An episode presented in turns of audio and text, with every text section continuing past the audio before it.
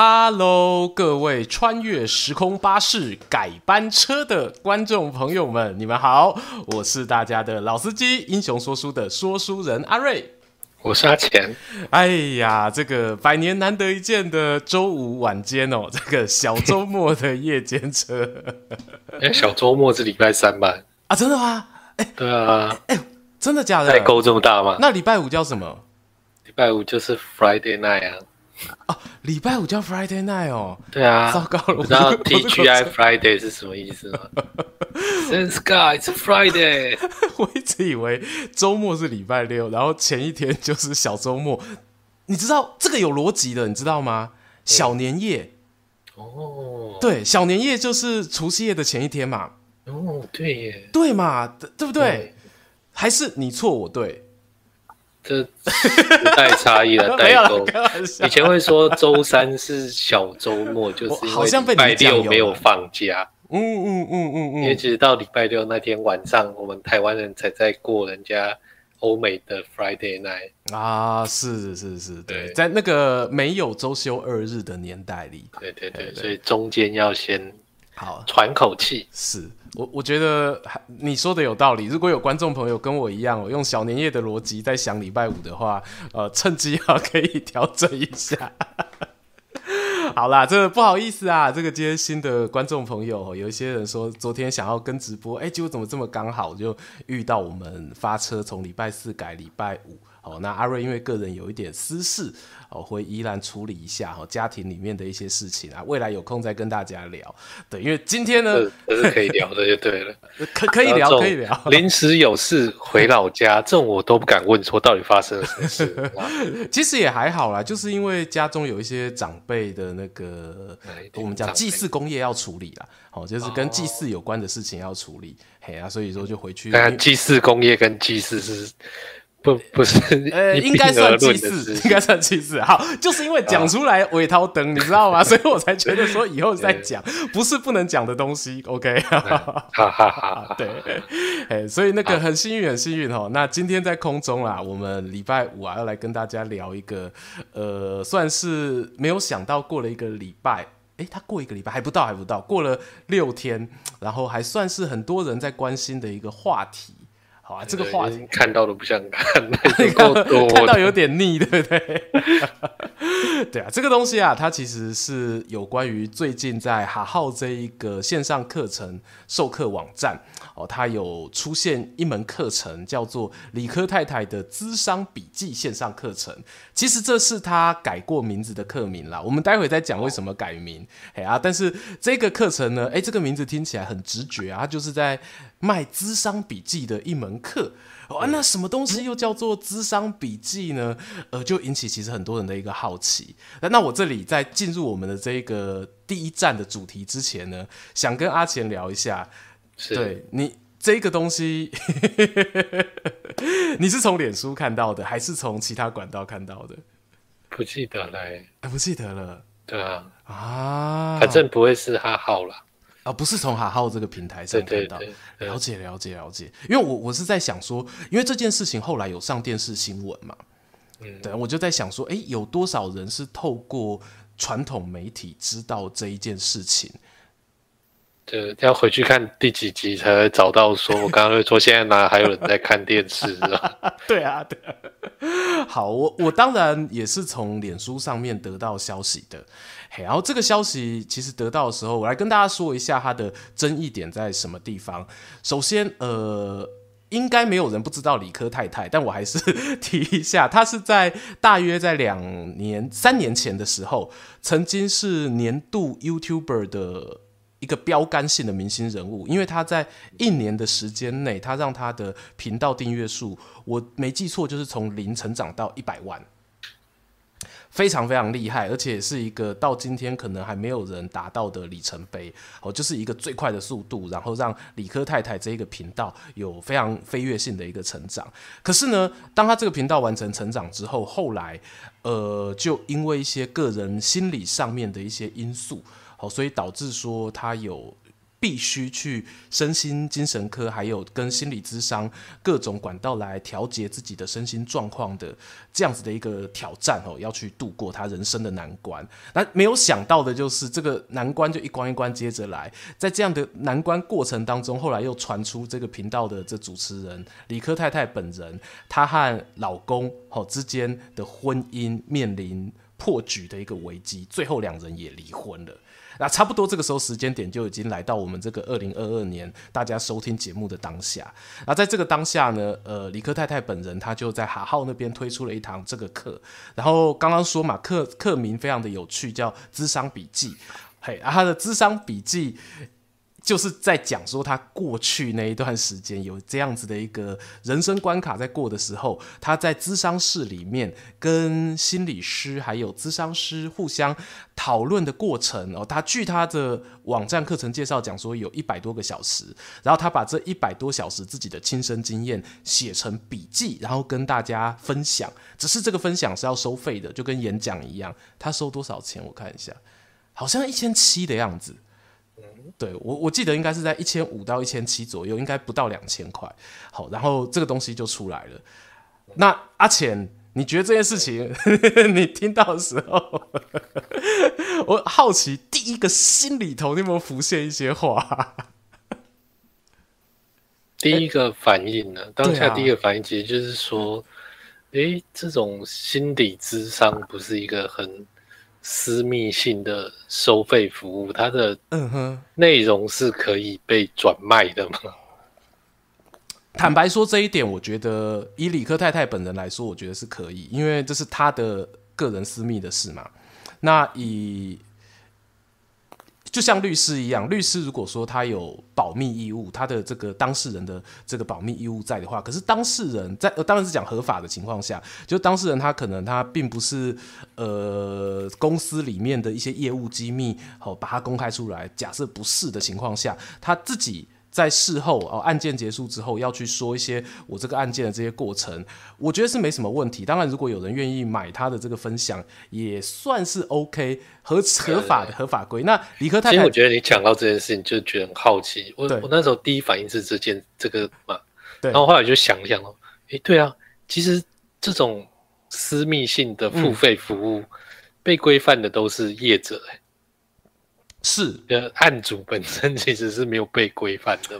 他有一个，我觉得他的状况会这么去规定，可能啦，可能我的觉得可能性就是说，因为业者提供咨商服务的人或提供法律服务的人，你也可以举出很多种例子，就是提供服务的人，他都是手上握有最多个案资料的人，但是一个个案，他。假设我一辈子可能只会去咨商十次，那我也就是只有我自己的这个个人资料，对，我比较不会有机会可以曝露到其他人的一个隐私，对，我猜是这样子啦。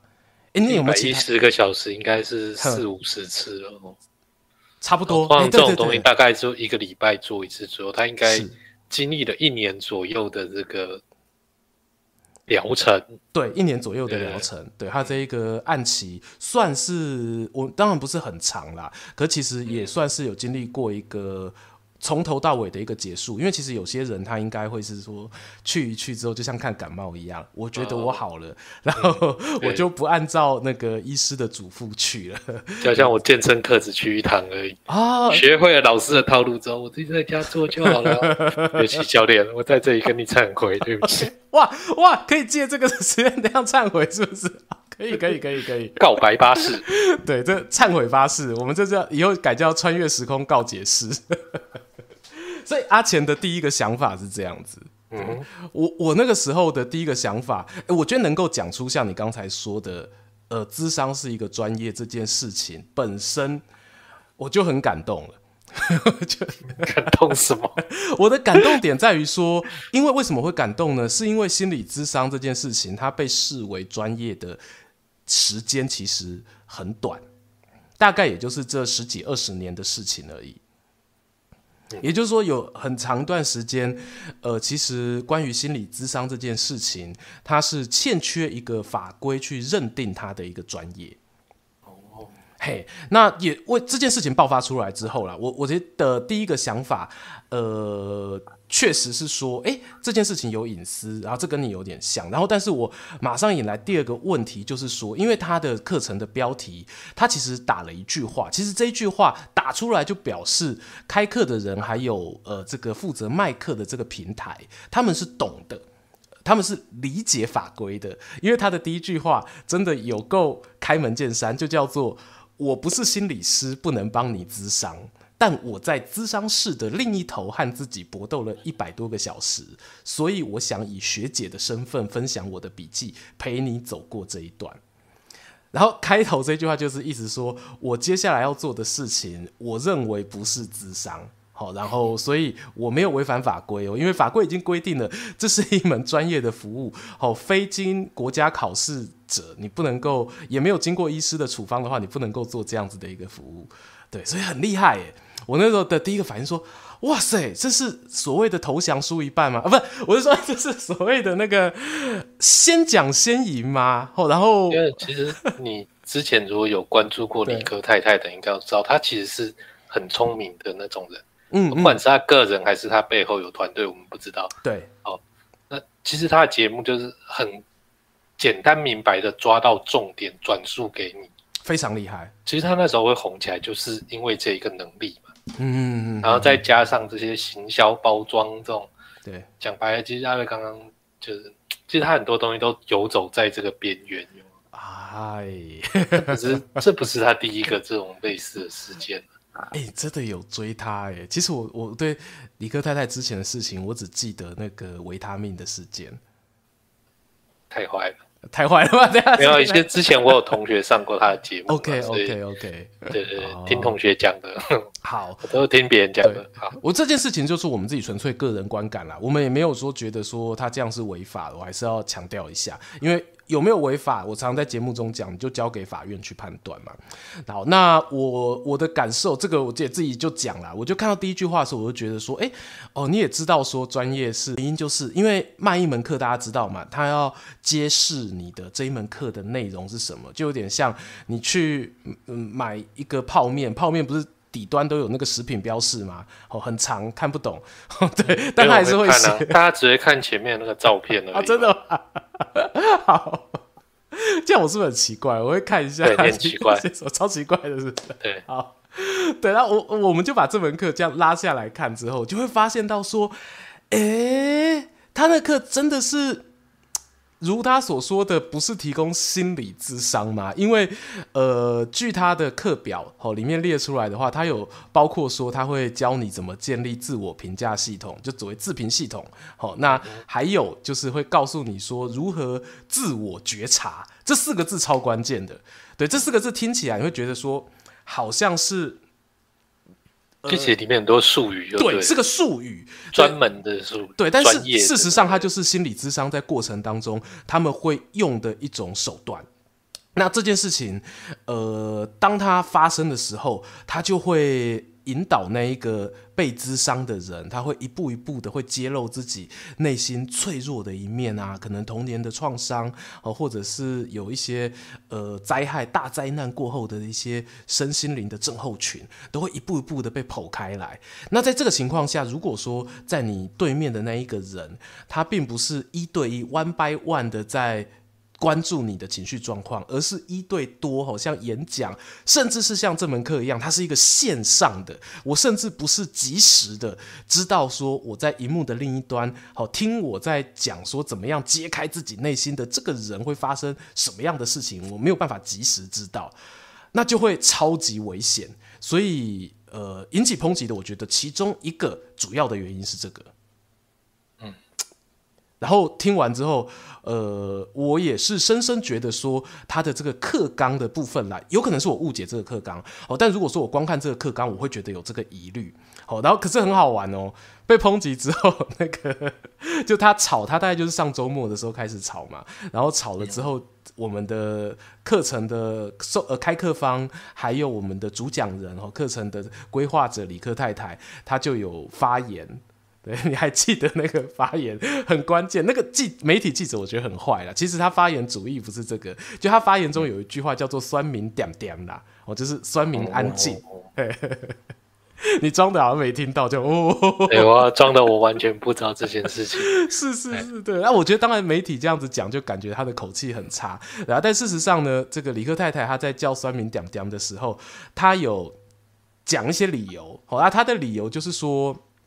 我开这个课，呃，其实你们都还没看过我的课程内容是什么，你怎么知道我会造成这么坏的结果？可能不会啊。好啊，当然我也讲了说为什么我们会这么认为，是因为我们有看课纲啊，我们很认真。对，我们要上完课之前，我当然要先看课纲嘛。哦，啊，再来就是说，呃，其实理科太太她讲说，她开这门课的目的是什么？是说她希望让大家知道心理智商。呃，它并不是很神秘，然后很难亲近的东西哦。它其实可以很简单的可以去接触到哦。但是这个东西，我坦白说，我在他修改他的课程网页简介之前，我没有从课纲中 get 到，可能是我自己阅读理解比较不好，我没有办法。就是很快的 抓到那种高超的文字艺术哦，但是他因为他课程课纲后来就修改过了，包括刚才我讲的“自我觉察”这四个字，原本它是放在课程标题上面，它原本的课程名称就叫“自我觉察线上课程”，连笔记都没有。嗯，对。对，所以事情发展到这样，呃，坦白说啦，因为现在的结果出来之后，就是大家他已经慢慢慢慢把这门课，哦、呃，有一种呃，透过舆论的力量，把它导向离心理智商越来越远的这一条路。其实我觉得这是好事情，以现在的风向来说，嘿，我会觉得是一个好事啊。聊天室有一个伙伴他提供了，他说瑜伽。哦，它也会有一种概念，就是类似自我觉察的一个概念。嗯，这个东西刚好我因为我有上过几堂瑜伽课，你也上瑜伽哦？对对对，但我跟你一样，略懂略懂。瑜伽老师，对不起，对不起，我自己觉得我会了，然后我就没有上。告白巴士，对，告解巴士，告解巴士，我我跟阿钱一样，我跟阿钱学的。对啊，但是就是那个少数的几节课当中，呃，有听瑜伽老师讲过，他有讲过说要跟自己的身体对话啊，你要感觉自己的手指、肌肤，甚至这是有形的，然后甚至是自己的内心吼，无形的这个情绪，它是怎么样的一个流转。不过这东西我觉得跟心理智商的自我觉察差别算是蛮大的，对，因为心理智商的那个自我觉察，就像刚才讲到的嘛，它是会挖掘特定的记忆创伤。可是瑜伽老师不会，他不会叫你在做瑜伽的时候想说啊，你人生当中有没有哪一件事情对你影响最大，然后一步一步去把它揭露，应该是不会啦，应该是不会有这种瑜伽老师啦。跟姜太公在他的书上写战车，跟那个希特勒在他的书上写战车是不一样的意思，好吧？啊，哎呀，拍拍手。这例子太棒了，这例子太棒了，太棒了，是的，我喜欢，我喜欢哦，真的、欸，好喘、哦，那让我趁现在让我插个嘴，我我希望你插嘴，我我就想要喘口气，终终于要喘口气的时候，我看你，我我就插着手看你要讲到什么时候，对，就静静的看着阿瑞在装，没有，阿瑞没有在装逼，阿瑞只是不吐不快。呃，不吐不快。我 对我我是没有不吐不快啊，但是就是现在这样，我就站在那个逆风面好了。哎、欸，可以啊，可以，我想听听。不稍微讲一下这个，就说他这课程开出来就侵入了心理智商的专业。嗯哼，然后遭到炮轰。其实我觉得这件事情，就我都不用拿那个什么课纲写什么来理解。你光，其实你刚好讲课纲也是蛮不错的。其实就像说，今天一个业余历史研究者啊，踏入了这个历史研究，来来 po 文。做 podcast 的讲 YouTube，马上你看下面就会聚集一堆专业历史玩家开始炮轰哦，而且就是把你的那个字句通拿出来说你这边怎么样，那边怎么样。今天大家一定都碰过，阿瑞一定也碰过 啊，Chip 一定也碰过了，对吧？就谁没有碰过？就泡泡阿钱一定也碰过。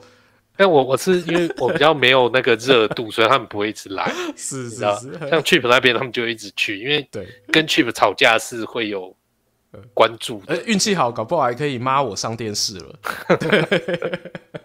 好，对，对啊，就是说，说这个亚里士多德说，嗯，每个人心中都有自己的理想世界。这是真的还假的？我真的，我跟你讲，我读哲学史 读了这么多遍，我唯一记得就是这件事情，他没有一个东西记得。我怕你诓我啊！有些人讲完一句话，然后最后就突然回马枪说，其实那不是亚里士多德说的。那我就觉得说你这种很阴险哎，你这样，我我是相信你才听好，没事，你继续。他最近变得有一点怀疑，对，对对，不知道为什么就失焦了，就失焦了。好，那你说这句话，理想世界其实就是说，就是你心中对某个东西。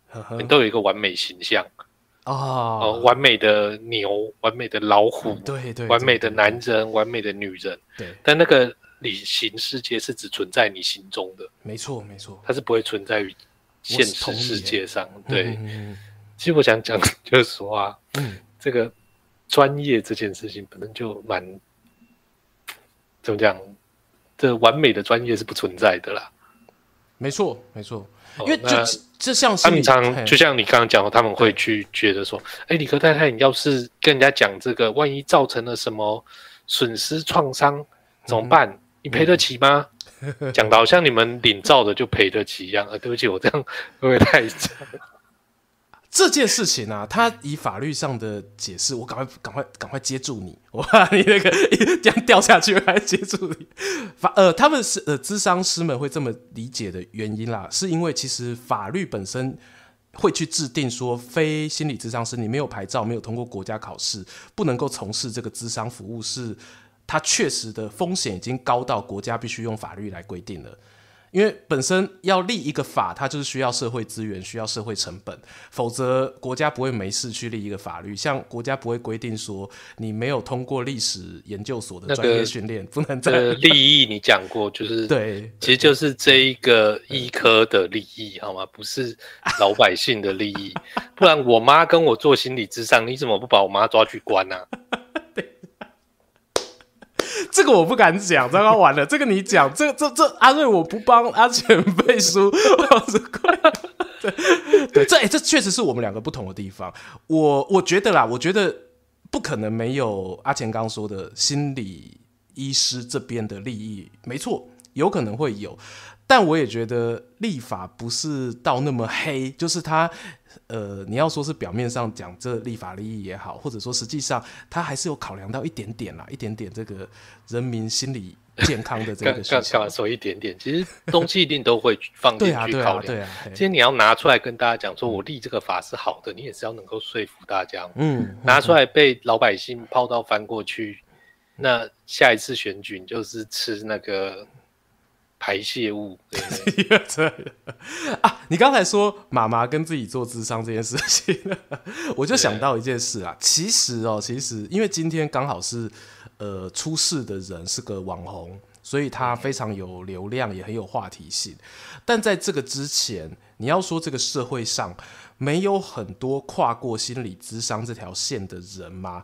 我觉得超多人在踩线，特别会出现在。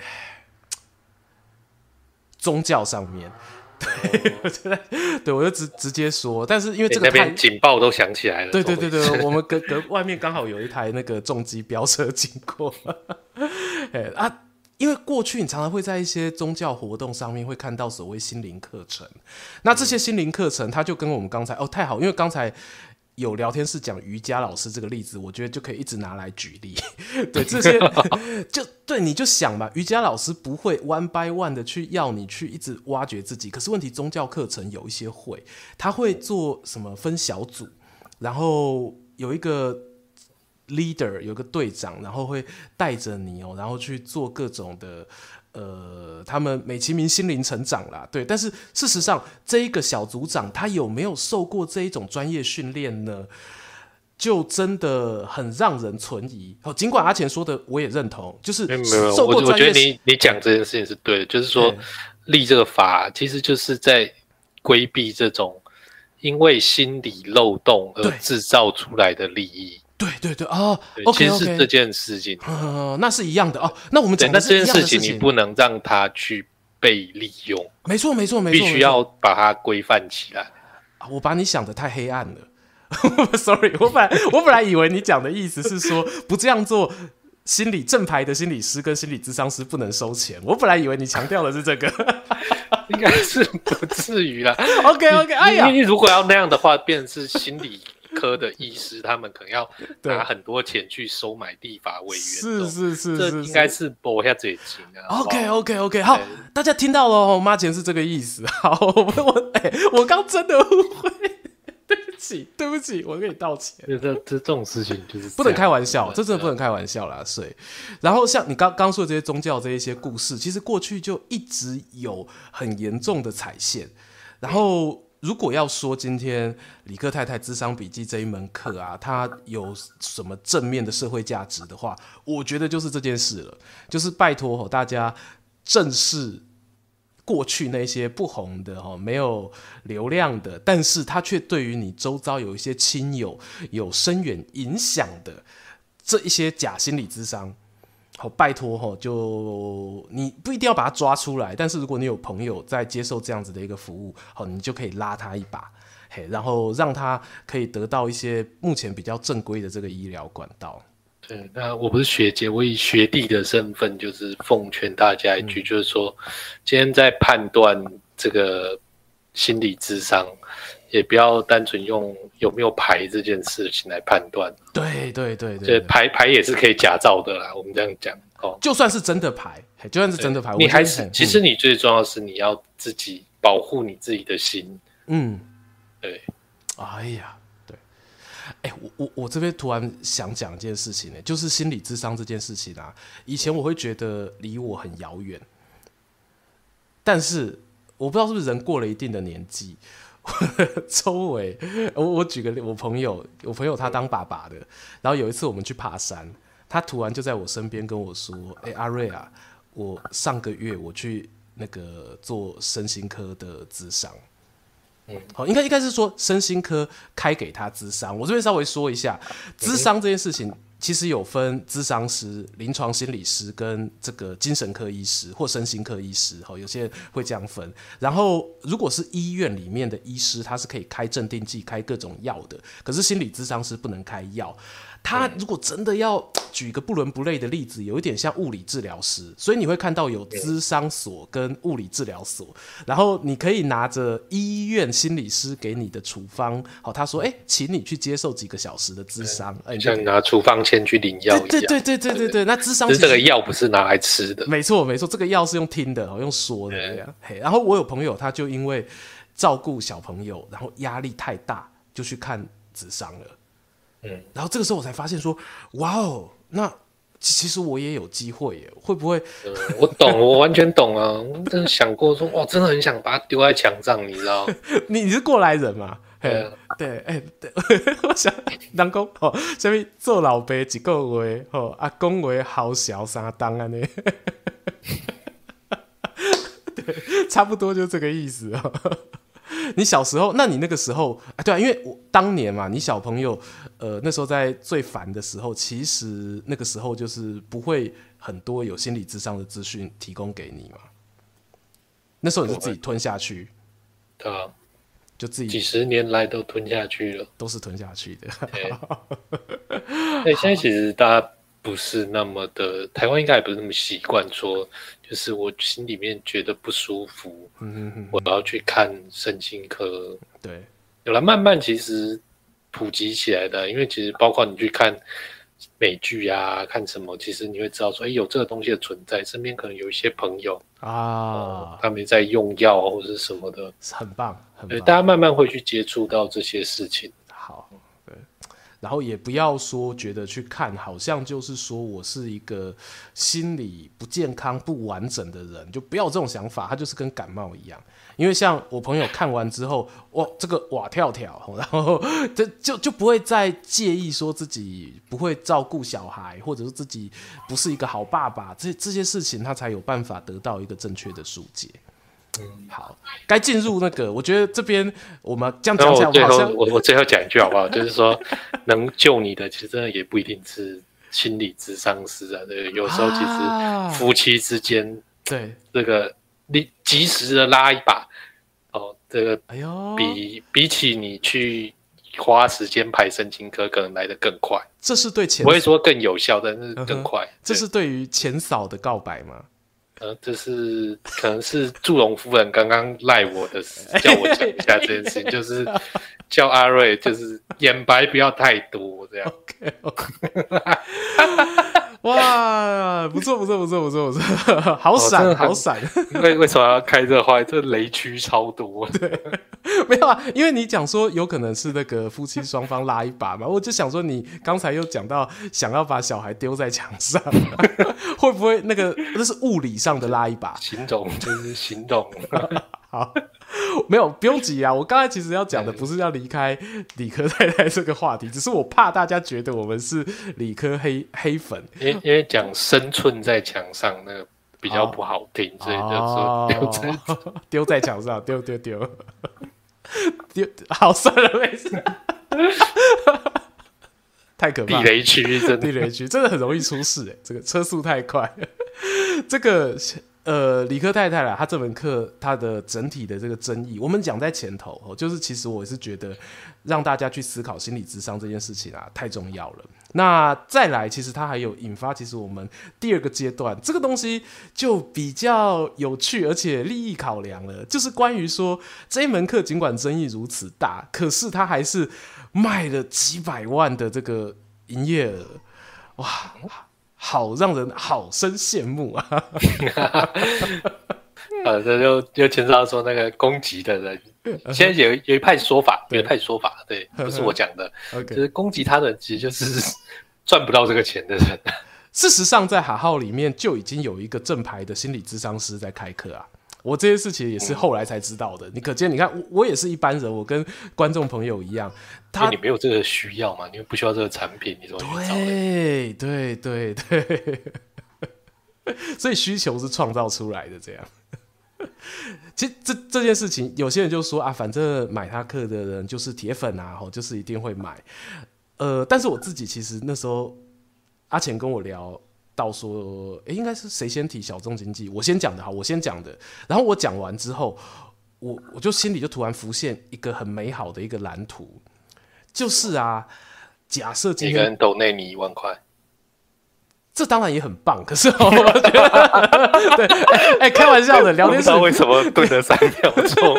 因为我在想哪一个比较美好。对，聊天室你不要因为这句话，这不是我们 say 的，好吧？阿姐，你不要害我。我我现在还不能懂那样，我说。对啊，对对对，还好还好还好。对，你不要特别跑去英雄说书那边感谢留言，这样真的是太不好了啊！好，哦，那英雄说书感谢留言怎么用？就是在留言的上面。开玩笑。我要说的是，哈，我说的很美好的蓝图是理科太太这门课啊。如果说他，因为他自己的个人经验，他愿意公开，我觉得是一个很大慈大悲的一件事情。我觉得当然对他来说是很痛苦，可是他却愿意让自己最痛苦的人生记忆分享给其他观众知道。假设为什么会这样想？他分享这段记忆，然后他邀请帮他。治疗，而不能说，呃，帮他咨商一百个小时的那个咨商师来开课，然后理科太太帮他做宣传，对，然后彼此各自从这一门课当中获得合理的分润，然后比例看他们怎么谈，我就会觉得哇，这门课整个升华了，你知道吗？你的笑声、啊、简直就像刘备碰上诸葛亮。是啊，是啊，但你讲坦白的，当然这样赚的钱就少嘛，多一个人跟你分嘛。可是事实上，如果说我开这门课的用意是说我希望推广更多人知道这个心理智商，然后我又可以赚一点点钱，哦，确实他这样他也可以赚到一些钱，只是没有自己开来的那么多。是不是很美好呢？对，我心里面好像浮现某个人的长相，但是他始终无法成型。我想他可能就是我理行世界中的那一个哦，柏拉柏拉图说的那个亚里斯 亚里斯多德。对不起，对不起，我就是那个会乱讲名人的那个名言亚里斯多德。其实我是在测试你有没有唬烂我啊？觉得真的是亚里斯多德。好，是啊，你你不觉得这个想法？哎，这想法。你觉得是美好还是腐烂，还是就是一个三顾茅庐的传说？这东西其实很复杂，这社会是很复杂。其实你今天如果跟一个怎么讲？心理咨商师提出这样的提案，对，不知道其实你很难预预料对方会有什么样的反应啊。就其实你在那边被咨商到一半的时候，突然说：“哎、欸，医生，嗯哼，哼，我觉得你还蛮不错的，不然我帮你做个广告，我们一起来捞一票，怎么样？” 你有没有觉得这个蓝图怪怪的？OK，我觉得如果是其他人啦，譬如说，假设是一些名不见经传的小网红，可能会怪怪的。但是因为理科太太，她确实在业界有指标性的一个意义。那如果他有提出来的话，哦，搞不好他提出过了。我我我觉得我往好处想，搞不好他提出过那个，但是智商师会拒拒绝了。OK，因为他怎么想，他都会觉得说这牵涉到你的隐私。没错，那他虽然说你现在很自愿去公布，可是智商师他真的就是完全想要防堵任何一丝一毫你心灵破碎无法弥补的可能。天啊，这就是智商专业啊，对啊。这是啥子？嗯，我真的是就像那个专业的史官，一定要如实的记载发生的事情。是是，对。然后那个从古到今没有一个专业的史官。对，我相信我们这样讲，应该不会再有人觉得说我们是故意要来黑某些人。对，因为已经我们尽量都往人性最良善的那一面去思考了，好吗？你不适合这种话题啊，下次不要了。真的吗？我觉得还。好啦，这个小众经济啦，其实就像在练太极拳一样。嗯哼，哎、欸，怎么说？就来又去，又来又去，这样对。没有回答到中间画圆啊！你没有回答到我的问题。就是你知道，今天如果是那个馆长开直播，他一定不是打左边就是打右边。OK OK OK，阿瑞就一直在那边，一个大西瓜分成两半，一半给你，一半给他。我会就讲一下咨商师的角度嘛，然后再会会讲讲就是理科大家都不要，通通收回来。太极拳我只会这一次，但刚刚其实是你把我拉回来的，因为我原本并没有想到说搞不好智商师因为个人专业所以拒绝这件事。对，我我本来那时候在想是说。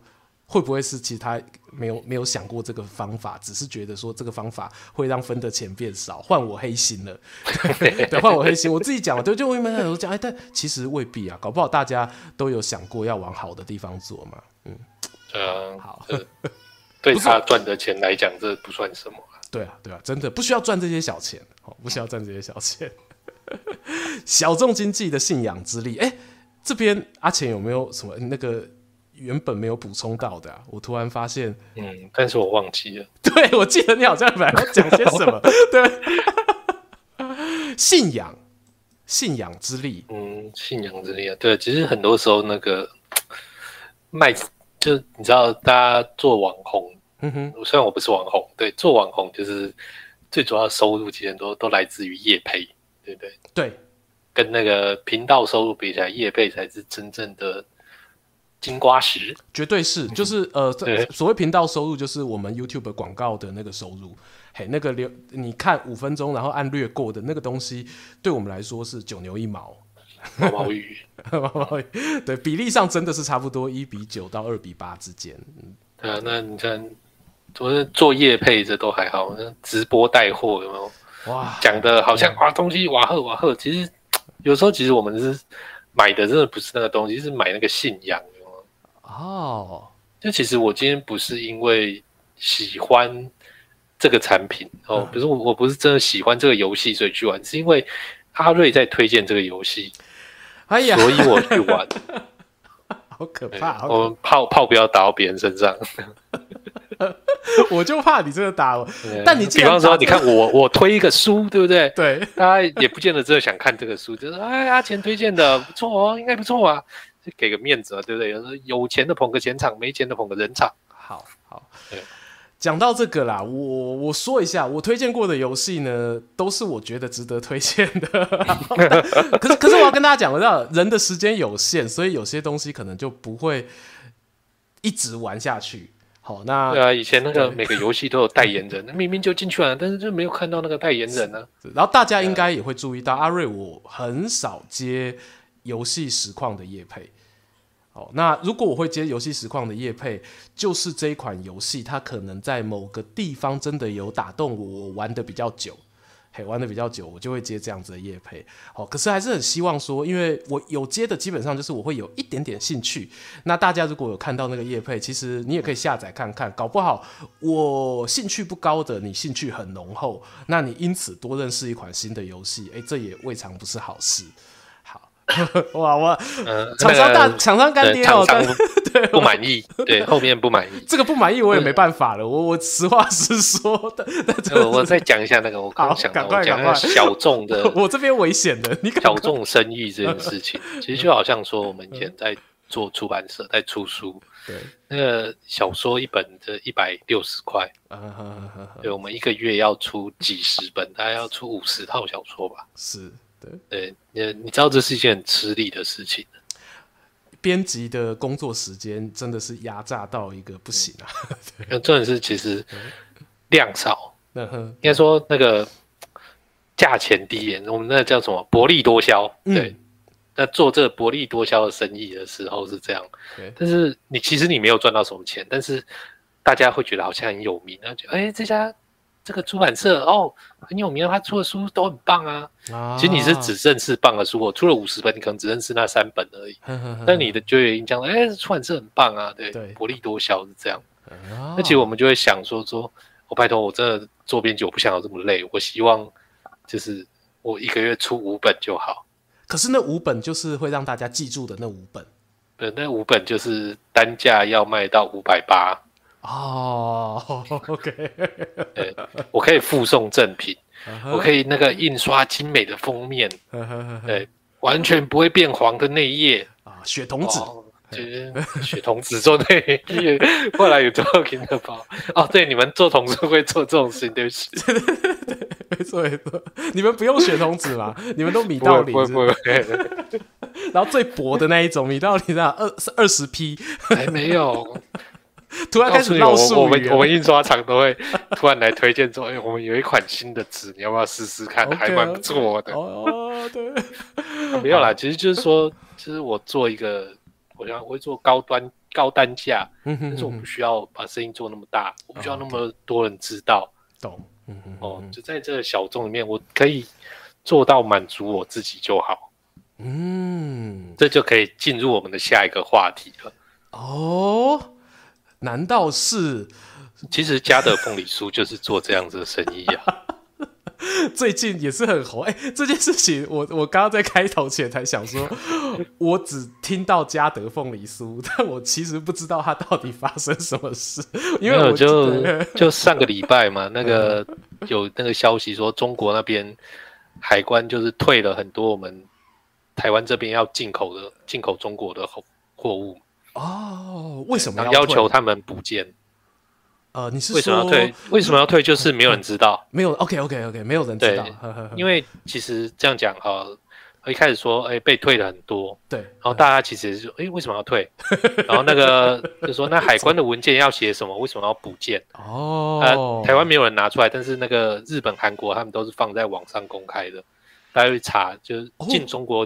海关的文件嘛，日本、韩国都长一样啊，那你台湾应该也长一样吧？写这些很正常啊，为什么你台湾呢要补件？你们是不是那个食安自己做不好啊？呃，那其实这就是后来就流于口水战了，因为我光是讲这个，哎、欸，你们是不是自己食安做不好？这就不是今年第一次要进去。对啊，因为这些感觉都是长期很固定的一个。呃，那叫做其实就是 固定配合的厂商，然后突然被卡断。对，它的数量也不会起伏很大了，因为我想讲的应该是这个。嘿，那就是说啊，那个就有一些说法说，一个是中国那边海关在做一些调整的作业。哦，哼哼哼，调整原因就我们也不知道。就是其实就是他们经济政策调整了。对，然后补件其实也是各自要求。哦，他们说其实不是全部。就是说，他并不是说一律说因为什么原因。OK，之前那个凤梨呢，是一律都是同一个原因就退嘛。OK，但是这次是针对厂商，每一个店家，就是你们，我退你有退你的理由，退他有退他的理由。我叫他补的是什么成分表，我叫你补的是配方表，我叫他补的是厂房表，可能是类似这样子的事情。好特别哦，这这些东西。呃，你刚刚讲到的成分表、配方表、厂房表，就是确实有存在，只是不是在特定的哪一个店家这样。诶、欸，其实没有人，没有哪一个店家出来讲这件事情，是有些人说，啊、不，不敢说，他们在海关做过了解，哦，就是中国 进关，其实就是会有这种状况。OK，那有人说，就是你要花钱打点，那个你补的件就会过。对，那这种都是大家各方说法，我觉得没有一个东西是确实的。那这样，其实就是在这一片纷扰之中，嘉德凤梨酥第一个接受了采访。OK，哦，这家店他有种，他要出来说。他说，他们说他们不愿意补件的原因是，他们觉得要补的那个文件会泄露他们的配方。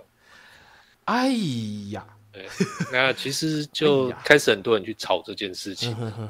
那我并没有要把这件事情讲得很清楚，因为其实我一开始就说过，它就是个口水仗。只是我想要就是，应该说，因为这件事情，我就想到最近在看那个《皮海纪游》。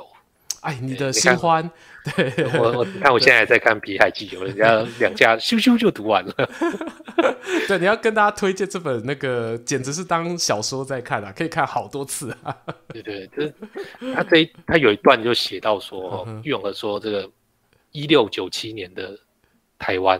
哦，不是现在啊、哦！你听，你看，哎、欸，我我先帮拍谢，我我这边自作主张，因为有看到有些新朋友，像那个 Emperor Blue，哦，然后快点讲，快点讲，他们可能不知道《皮海纪游》是什么样的好看的小说，哦，他是一个清朝秀才，然后那个时候他从福建来台湾旅行，哦，办公务，然后他把旅行过程的日记写出来，哦，然后非常的好看，是研究台湾史的第一手史料，哦，很精彩，好，然后又是第一人称，好，OK，阿钱请继续。好，这一段你就听听看啊。他说，当时中国内地的经济状况不是很好，OK，老百姓跟商人都怨声载道啊。但他到了台湾之后啊，不是他发现台湾的物价更高，对，至少都是那个福建一倍以上。但是台湾人在买东西，每一头都不皱一下。这好熟哦，这个什么租店面的 店面租出去哦，不怕房租没有按时缴。对，然后那个在征仆人的有没有？你价钱开的很高，这我记得，一天一百钱的，那个都找不到人。府城，台南府城，府城前应卡吧。那个什么贩夫走卒、屠夫牧童，对。对，台湾的八加九身上都带一堆金子，哇！他都去跋筊去买物件。有一种我们这还不是有钱人，不是有钱人在那边买东西不皱眉头，是台湾的这种下等人都不皱一下眉头。是是是，哇！对，震撼教育，超有既视感，不讲都以为是现在。对啊，哎，那其实他说，就是因为当时台湾太有钱，又没有文化，又有钱。我没有在讽刺谁，这就是他写一六九七年的台湾哈。啊，这从郁永河视角，对，为什么这么有钱？就那时候是海外贸易赚大钱。没错，没错，一个品相就占全台收入将近九成。那个时候什么品相？我其实台积电的晶片嘛。啊，不是啊，蔗糖，蔗糖。感受到我笑点了，糟糕，我笑点好低哦，可恶。那时候说日本人跟台湾已经。买蔗糖就是行之有年，可能、啊、上百年来都一直跟台湾买蔗糖。对，那这时候玉永和就觉得不对啊，还是不合理啊。嗯哼，也就是说，那个你说这五十年来，台湾从荷兰的变成郑成功的，又变成清朝的。对，按照我们这个清朝经验，这个。政权交替的时候，一定是大肆劫掠啊！丁乃加侯呀，对，为什么没有被劫？对，为什么没有被劫？啊，根据这个郁永和打听之下，他才知道代吉盖拱狼熊嘎伯赶快哦，对，就是说，不管那时候荷兰人打进来，对，还是郑成功打进来，是还是清朝打进来。他们都是喜迎呐，闹军呐，对吧？为什么没有马上钱就拿出来摆桌啊？对啊，我们这个穷到只剩下钱呢。对，就你既然钱已经拿出来，人家就是不好意思抢你。对啊，对啊，为了这个民心士气嘛，那反正我们该拿的拿到了就 OK 了，对，就不需要抢钱、抢粮、抢娘们了。嗯，所以台湾的财富就一直累积，是五十年下来，对不对？这件事情，我觉得不要用这一种哦略带戏谑，好像瞧不起当时的那个一六九七年那个时候的台湾人的心情来看这件事。你是不是戏谑？谁瞧不起？我觉得你刚才的那个口气，他妈模仿的非常的机车。我在模仿现代的名嘴，你知道吗？哦，可以，可以，可以，因为他们其实那个时候，就像阿钱讲到，那时候台湾贸易真的是很繁华。那贸易的人，你该怎么样保全性命？也不过就这样啦。难道你要商人去买火枪，然后去跟清朝人硬干嘛？也不太可能啦。啊，对，这是台湾这边的部分。刚好这还有一点时间，就是说，其实还要读那个。中国的部分我们也来一点哦，也是在《皮海纪游》里面吗？当然不是啦。哦，OK OK OK，好，我我想说，我我我应该没有那么多没读到的部分。他说怎么这本《皮海纪游》跟我不太一样？对，你看另外一部分，其实我在今年其实主要都在读隋书了隋朝的历史啊。那没有那么引经据典。我跟你讲，刚刚上面讲的几乎都是玉永和写的，我没有加什么。我可以作证，因为他讲台南那边的繁华，这边我也非常有印象。就是你，我花了钱，有点像你要现在叫 Uber，你开你到一个城市，不是台湾的城市，你出国旅行，你却发现你怎么叫都叫不到 Uber，因为你的钱都比别人出的低，类似类似这种味道。好，你先先随书是吧？对，对。隋朝这个是说，就是我自己在读南北朝的时候有注意到，就是说那个丝路的贸易对当时的中国有很巨大的影响力啊。汉朝那个时候留下来的丝路。对，其实南北朝为什么可以南北对峙三百年打个不停，大家好像都不用回气的哦，血量。那三国那我再打一打还要停下来就休养生息。对，西晋要统一之前，大家休养十年，不然那根本就打不起来。对，为什么这？他们可以这样一直打？就是那个海外西方的贸易量源源不绝。对北朝北朝政权来说。南北朝其实都是，因为还有海路.南朝有海路，oh. 北朝有陆路。对，那时候其实，因为你就会发现说，那个沿海这个中南半岛，那时候后来叫印度支那，就是印度跟中国中间的地方。对，他们开始慢慢的，哦，就是佛教的文化，佛教的婆罗门哦，开始去变成那个他们那边的国王。你不要想说什么佛教怎么会有婆罗门？他钱高的欧北共，因为以前他们分不清楚这件事情，你知道？对，对他们来讲，婆罗门反正也是印度的，佛教这个也是印度的，是是是。简单讲，其实就是印度的势力啊。OK，好，那其实你说这个，啊，先讲这件事情，就是说，其实有一些历史你可以去印证对照，比方说，你想那种。刘裕为什么一个小军官可以发展到取代东晋？真的是站上战场就杀一千个人吗？其实他一开始起家干嘛？他就是打那个五斗米的贼嘛。嗯，因为这五斗米贼都占据海线，对，整个从浙江到广东。哎呀，后来台这个中国开海关是不是就是开在这一条线上？嗯嗯嗯嗯，就其实对。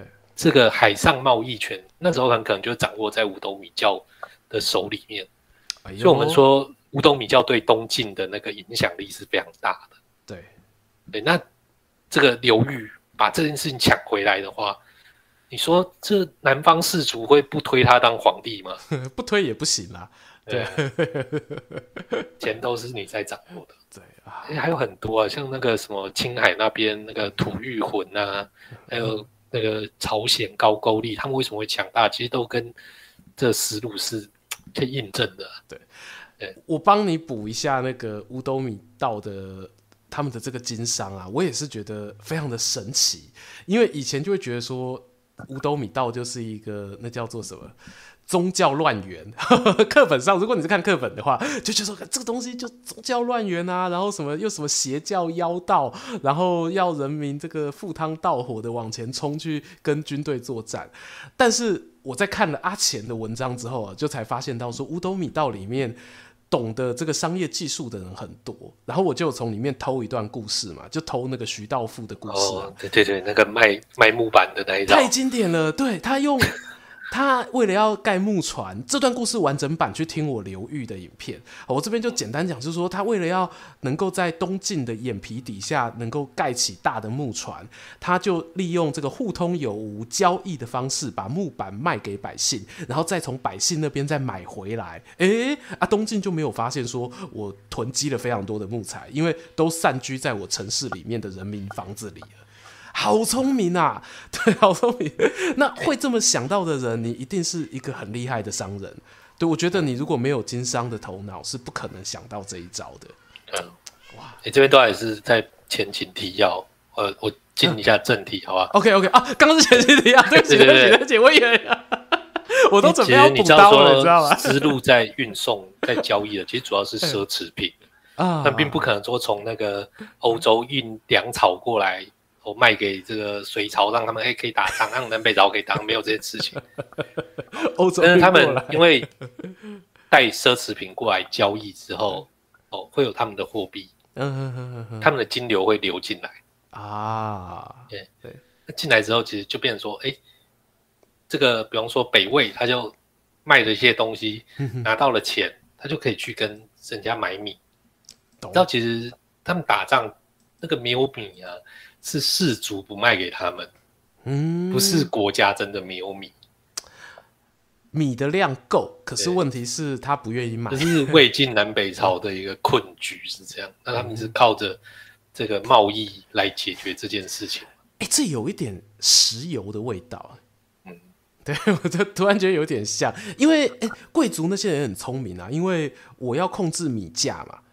他就跟现在的这个阿拉伯半岛上面，我要控制石油的价钱，我不能随便卖啊！不是说你很缺，然后我就大量卖给你，想说我赚一大笔。那这样其实到最后，要是油价跌了，对我整体来说反而不是好事情。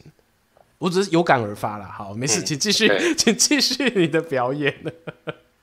其实就像那个，哦，那就是隋文帝杨坚，大家应该都读过，说他是一个很节俭的人。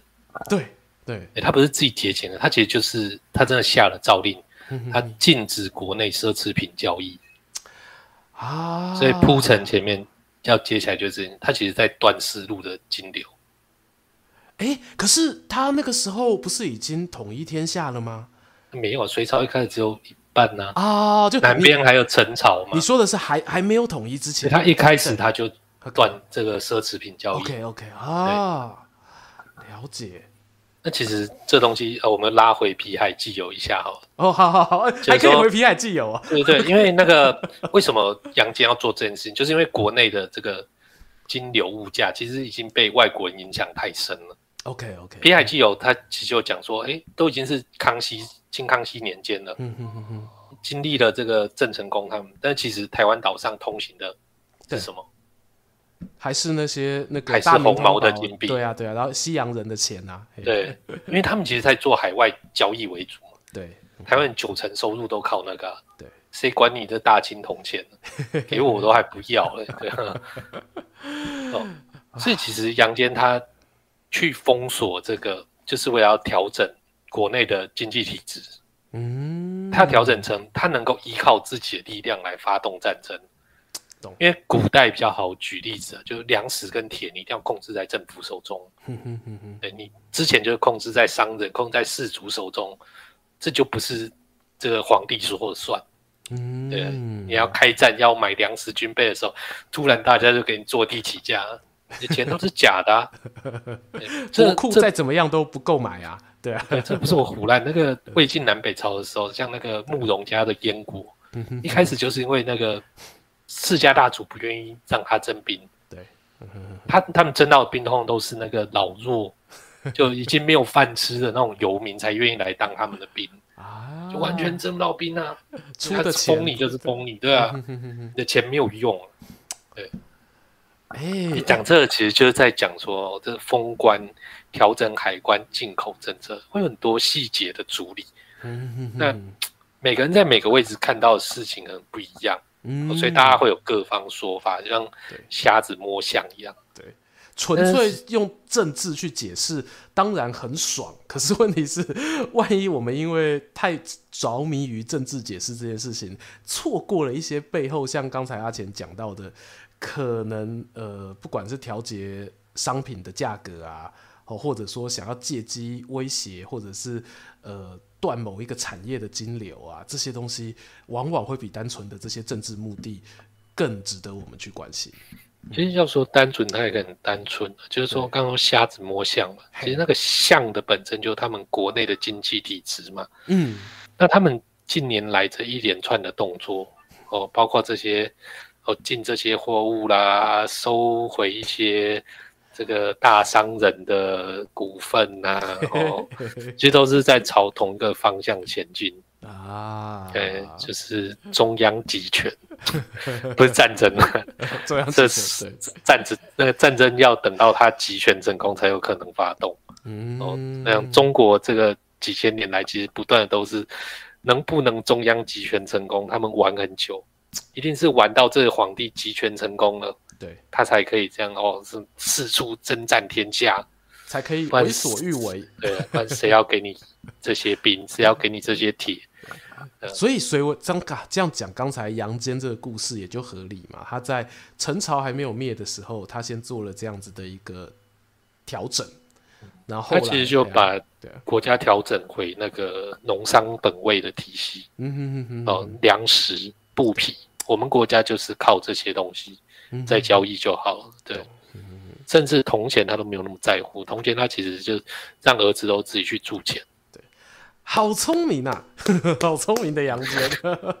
哎、欸，我是再到后来那个隋唐，隋唐交替的时候在打仗了，打仗第一件事情一定抢粮仓，就是大金库，你知道吗？天下武昌的天下五个大金库，抢到那个就是稳了，就赢了。对，哇，厉害哇！这哎、欸，这最后这一个。